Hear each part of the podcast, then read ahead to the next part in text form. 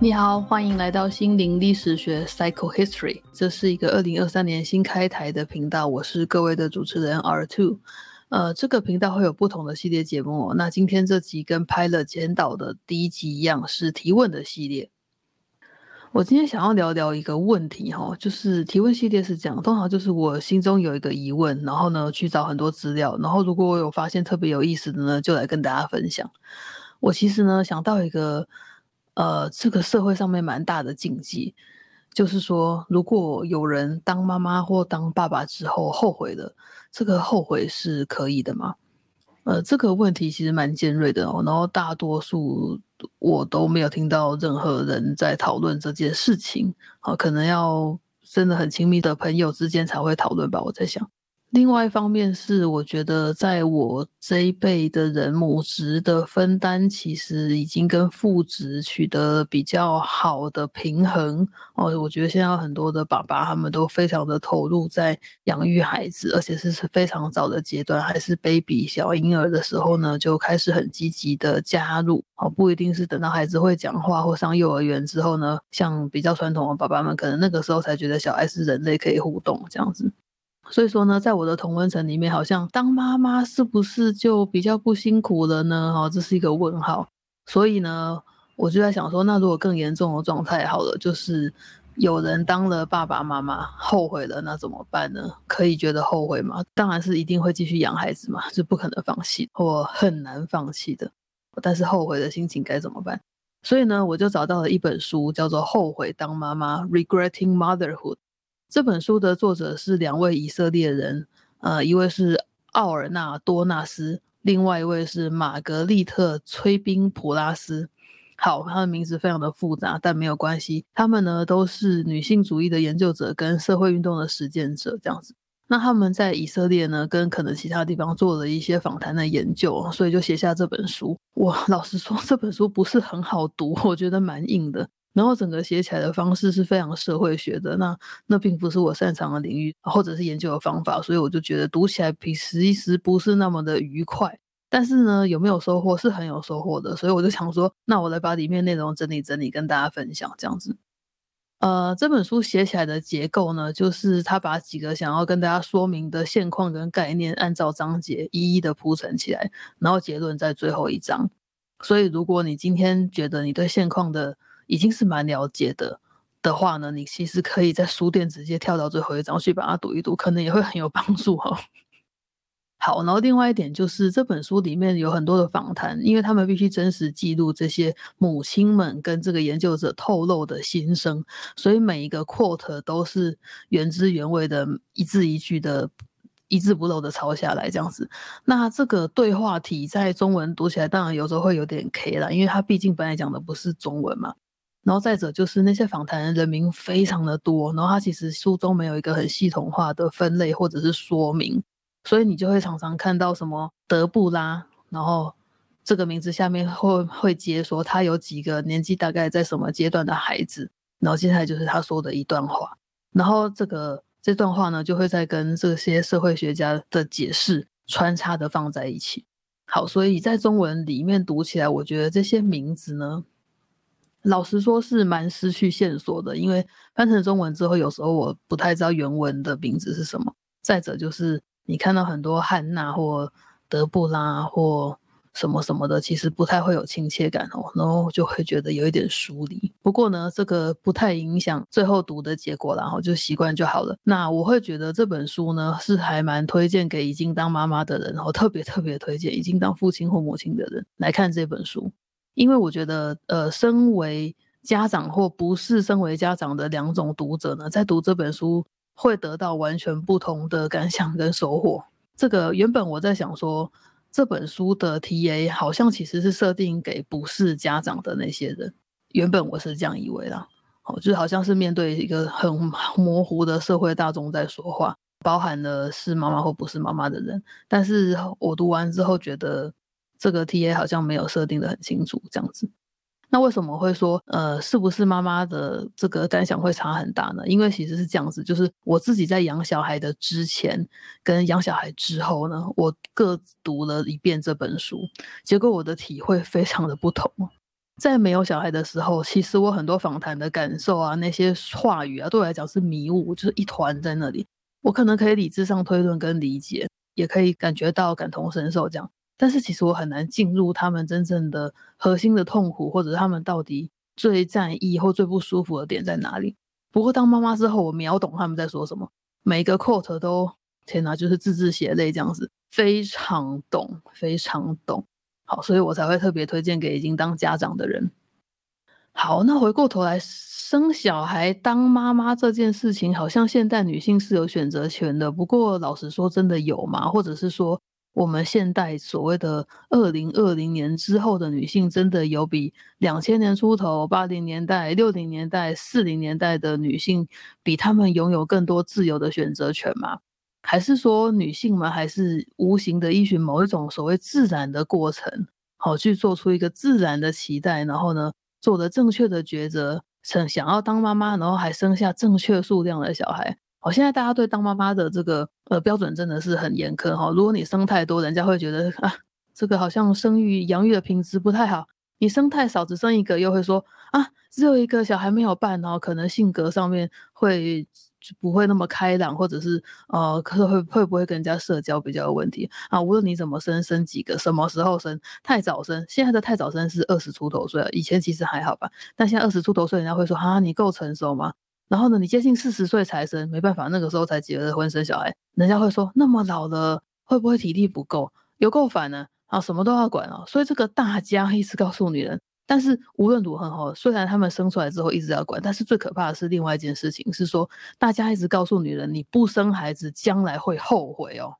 哦，这个很严重呢，这个威胁其实非常大，大到不想生的小孩，其实除了跟自己好朋友讲讲之外，很少人会在路上这样大声宣扬说，老娘就不生不婚，或者是老娘要结婚但不要生这样子，呃，尤其是在台湾结婚还跟小孩生小孩绑在一起，其实是，哎，就是造成生育这么低落的原因啦，哈。好，那回到书名后，后悔当妈妈这本书到底为什么要讨论后悔呢？因为其实后悔是一个手段哦，就是说后悔是社会希望我们感觉起来很模糊的那一团东西。他们会说，诶，为人父母哈，不可能会后悔啊，当爸妈一定是个好选择啊，啊，你这个不孕哈，不生不养哈，你人生就不够完美啊，等等这些话语呢。其实是拿来制衡，甚至禁止母亲们感到后悔的。好，这是用来禁止母亲们说出后悔的手段。于是说呢，为了社会上的其他人好，这些母亲呢不能作为主体谈论他们真实的感受，他们呢被当成一种客体。这就是我们现在的现况哈。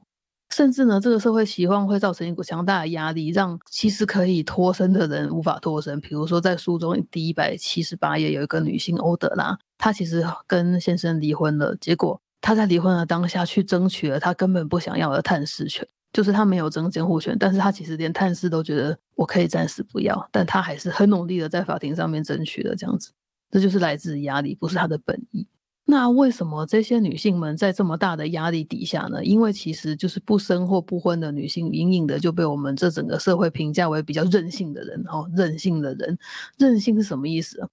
就是说，当了妈妈的人才是不任性的。然后呢，他们这些人的主观的感受呢，会按照社会的期望没有办法说出来。那即使他们非常的痛苦，他们都不会说。为什么？因为当妈妈的人不想被社会认为是任性的人。就是所谓的像是那些不生不婚的人一样，这样子呢，好像社会地位或价值感就比较低。好，这里来了一个主体与客体的问题，哈，就是 subject object 的这个问题，在三百零四页的时候呢，其实已经在书的非常非常后面了。这本书其实只有三百一十六页这样子。好，所以你可能要看到过三百页的时候才会看到这本书的大结论。但我那个时候看到还是很开心啊。三百零四页的时候提到。其实母亲一直被当做一个客体，甚至呢，她被当成一个角色。什么样的角色？就是一个在孩子生命中的一个角色，它不是主体。那作为一个角色，其实会有些问题，因为角色会伴随责任啊、工作等等的概念。那有这样子的概念呢，就会有功利主义、得失报酬率等等的概念会一起来。就是大家社会上期待一个完美的母亲，等于是好像一个公司里面期待也要有模范的员工一样。而这些儿童呢，就很像一张空白的专案哦，是一个完全全新的专案这样子。然后呢，母亲就是一个很棒的员工，她要在上面发挥她的成功，或者她可能会失败。好，所以就会变成用成功或失败，或者是做的有多好，价值有多高来衡量母亲跟母职。然后，而且这件事情很可怕，它不会因为小孩成年就停止。好，就是大家应该很熟悉吧？就是你妈妈可能小时候的时候呢。可能会吹捧一下你的成绩哈，跟邻居讲说啊还好啊，他也没有很认真，也是考得不错。结果呢，长大之后还要讲说啊，他现在在哪里上班啊？万一你就是跟我一样，就是呵 呵不是很厉害的话，他们可能就没有什么可以吹捧的地方哦，所以他们就会过得好像有点悲惨，就觉得自己的价值不如人。这是一个很病态的结构。要怎么样改变这个病态的结构，这个病态的状态呢？这两位作者很聪明，他就跟我们说。我们要很努力的把角色 character 跟亲属关系 relationship 这两件事情是分开的，我们必须分开来看。什么意思呢？就是说，我们要把母亲是一种角色的这个观念转成母亲是一种个体和个体之间的联系，也就是母亲和孩子他们是两个个体之间的联系 relationship 关系。那这个联系是动态的，可以改变的。那里面呢会产生的情感跟经验呢，就会有光谱。好，从很深的爱、很深的爱，到心中有点矛盾，不知道自己小孩给自己的感受是什么，甚至到一个母亲可能会觉得啊，生小孩真的是蛮后悔的，都没有自己的时间。好，这些感受呢，其实是变成一个光谱，然后是可以并存的，所以它就不是所谓的成功或失败这种一翻两瞪眼的概念。呃，这些观念呢，这样讲起来呢，好像还蛮铿锵有力的。不过这些是我从书中各处集结起来，然后并且把最后一章整个咀嚼过之后呢，再分享给大家的状态哈。你在读这本书的时候呢，他在最一开始啊，其实到可能头四章吧，他都还在解释。母爱跟后悔是可以并存的，而且已经并存，这是现况的一个事实。他都还在解释这件事情，那是否谁就是否不知道有这件事的人吗？到了比如说一百零八页，呃，一百到了一百八十页的时候，他们强调说母亲是一个人哦，就是说这个人他也是母亲。很多人会觉得他内心好像住了两个人，有两个角色这样子，然后这两个角色很不幸的是冲突的。比如说想要留给自己一些 me time，然后就好像就不是一个好妈妈这样子的感觉。还有呢，其他的地方有提到说，某些人其实就是比较没有母性的哦。其实你等再久，那个母性都不会出来，而且母性不是等到生出孩子来就会有的，是根本就不会发生。然后这是很正常的事情，这是个人的特质。如果说我们一直让所谓社会希望这些无形的规范按照现况去发挥的话，就会变成说，这个社会会持续为了让多数的女性尽量。尽可能的去选择成为母亲这个角色，就引恶扬善哦，就每天都在那里传颂母亲的伟大、母职的伟大，强调母爱的天生。可是呢，都不提说妈妈付出的牺牲奉献到底值不值得。当当然呢，也不让大家提到后悔哦。那目前我们其实在这个快乐的社群媒体时代呢，我其实。就觉得说人是蛮自由的，你可以去追踪任何你想要追踪的网红，他们作为你一个心中的榜样，或者是取得安慰的地方。比如说，我就很喜欢宅女小红啊，或者是德州妈妈这两位妈妈呢，就展现出了弱点。他们其实不太介意写出自己的困惑，或者是自己生气难过的地方，无论是觉得今天。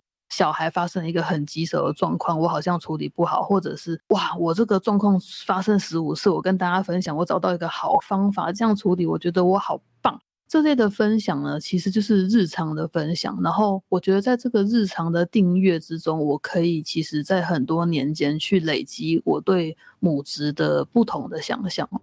我的取样的样本再也不是只有自己的母亲、自己的原生家庭，或者是你比较亲近的、收遭的亲朋好友的母亲的样态了。以前我可能很喜欢看剧情片或纪录片吧，不过那都还是一段一段的哈，就是影响力没有那么大。所以我就还蛮推荐，就是如果有考虑要当家长的人们，你就早一点开始追踪这些已经当妈妈、爸爸的角色的网红，然后去评估一下。你到底觉得怎么样？哦，你会遇到什么问题？好，所以为什么要这样子呢？就是说，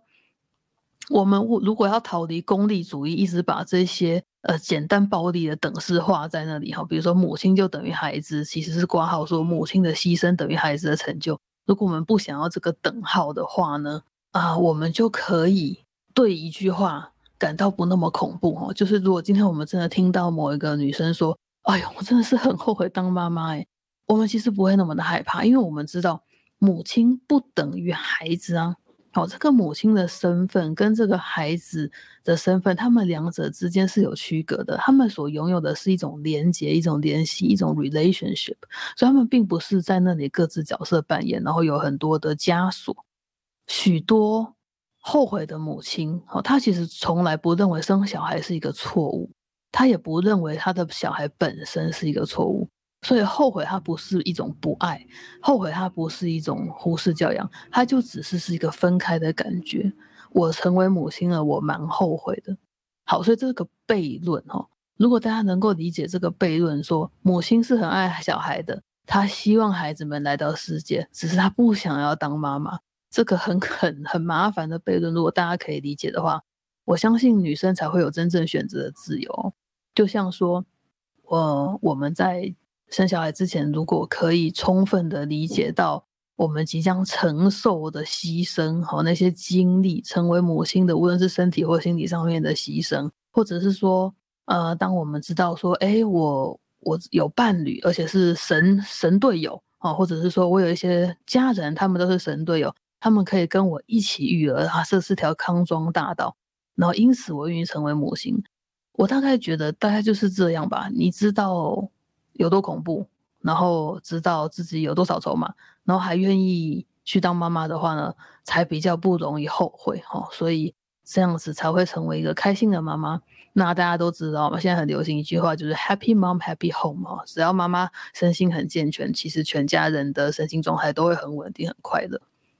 呃，这这这本书里面其实还有一些关于母职的其他的讨论哈，但是因为那个比较细，我就今天可能不会呃跟大家分享那么多。但是比如说你从它的章节名称就可以一窥它的样态啦。比如说第一章是不情愿的妈妈，第二章是像个妈妈的样子，第三章是如果可以重来没有孩子，第四章是后悔的妈妈与他们的孩子，第五章是被消音的妈妈。第六章是不只是妈妈好，所以中间当然也有提到孩子们呃如何感受或者是看待后悔这件事情，或妈妈认为孩子们如何认为哈，就是都有提到。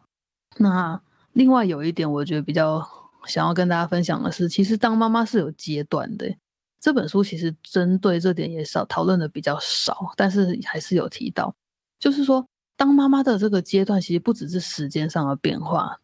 就是说，小孩子几岁到几岁，然后面对不同的生活作息跟挑战，跟他他的身为一个小孩的呃功课跟目标是什么是不一样。其实子女的数量是很严重的影响各阶段的记性。这个子女的数量，就是说一个、两个、三个小孩，跟他们中间间隔多少，各自在什么阶段，其实是对当妈妈这件事情是绝对的有影响力的。不是每个人都可以像那个谁，都可以像那个神力女超人盖尔加朵一样哈，就是生了两个之后呢，还在二零二一年又生了老三这样子。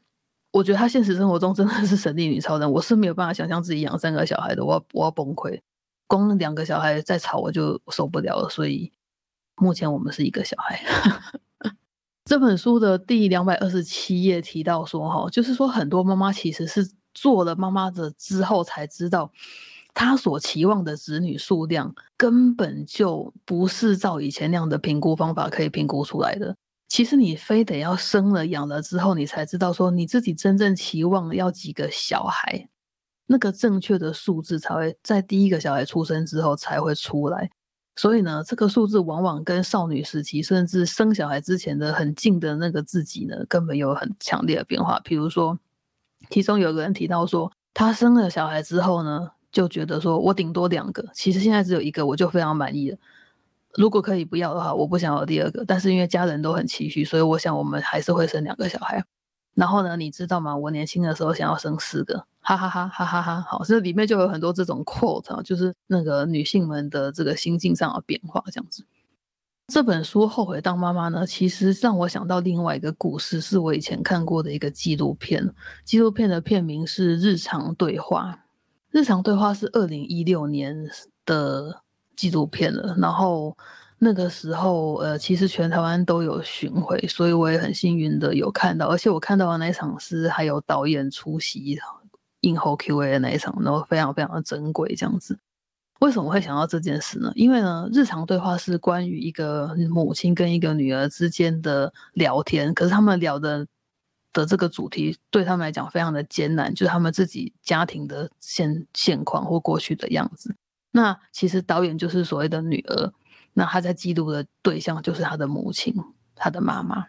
简单来讲呢，这个日常的对话的主角是一位叫红月女的女士，红是姓氏的红，月是月亮月，女是女性的女。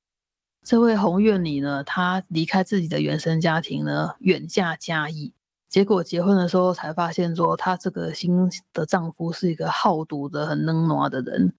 然后非常令人困扰。更痛苦的事情是在结婚生小孩之前，这个红月女她其实有心爱的女朋友。所以结了婚是不是就不能在一起呢？对，没错，而且还离开了自己的家乡嘛。所以在结了婚之后呢，目的是什么？就是为了要生小孩。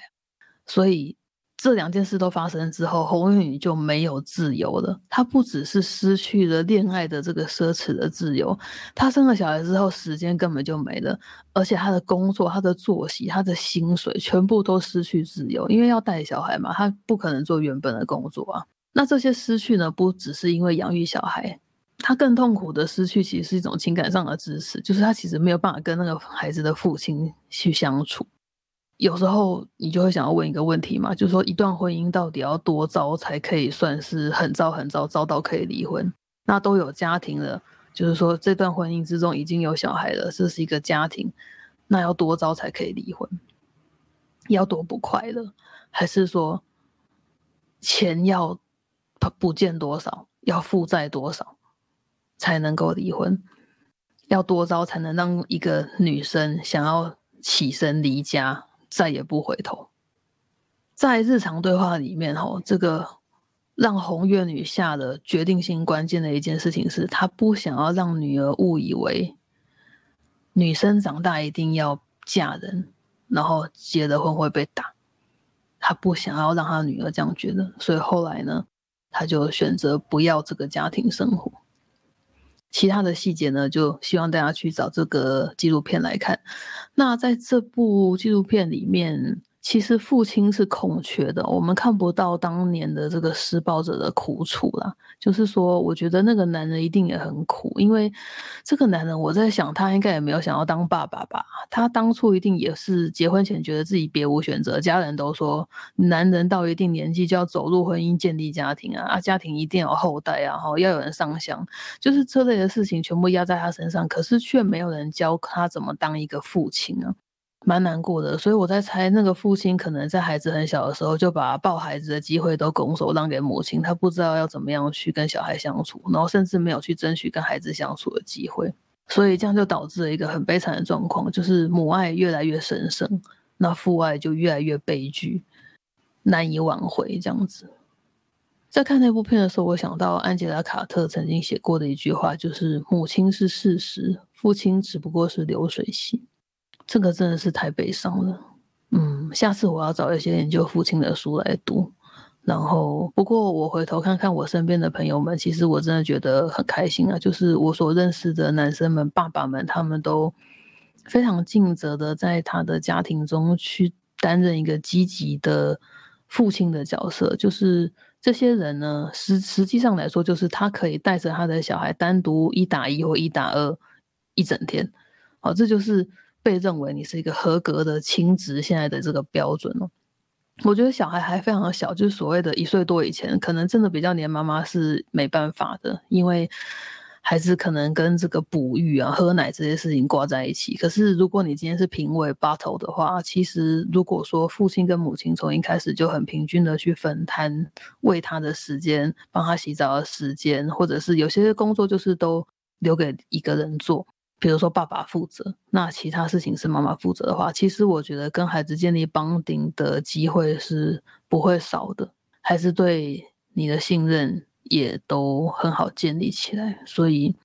在我身边有很多像童子军般的快乐爸爸，就他们也很辛苦，然后也要上班，然后但他们下班永远都还是很快乐，很愿意跟孩子们相处。然后也会知道说啊，太太什么时候需要帮忙，她现在好像太累了，或者是啊，我是我现在真的是累翻，我这两天真的没时间，我可能要请太太多担待一点。好，现在在我的同温层就是比较多是这样的情况了，所以我在猜，可能后悔当妈妈的人比较少吧，希望是这样喽。呃，今天推荐一本书给大家，就是最后再讲一次书名《后悔当妈妈》（Regretting Motherhood）。那这本书的出版社是光线。光是就是亮光的光，中间有一个很像顿号的那个字，然后线是发现的线。书的定价是三百六十元，二零一六年就出版了，然后后来还刷了第二刷，呃，第二版。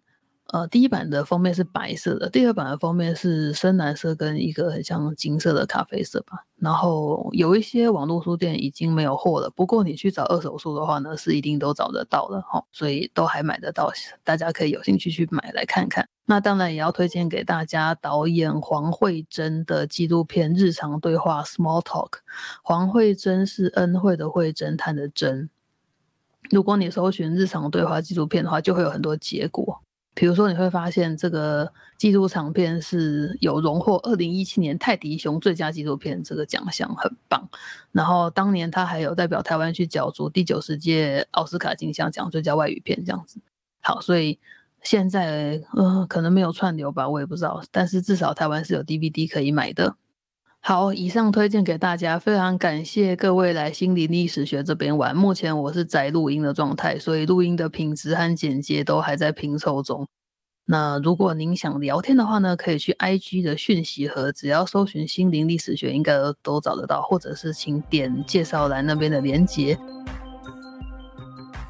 请按赞、留言、加分享、订阅频道并开启小铃铛，感恩。我是 R Two 心灵历史学，下回见，拜拜。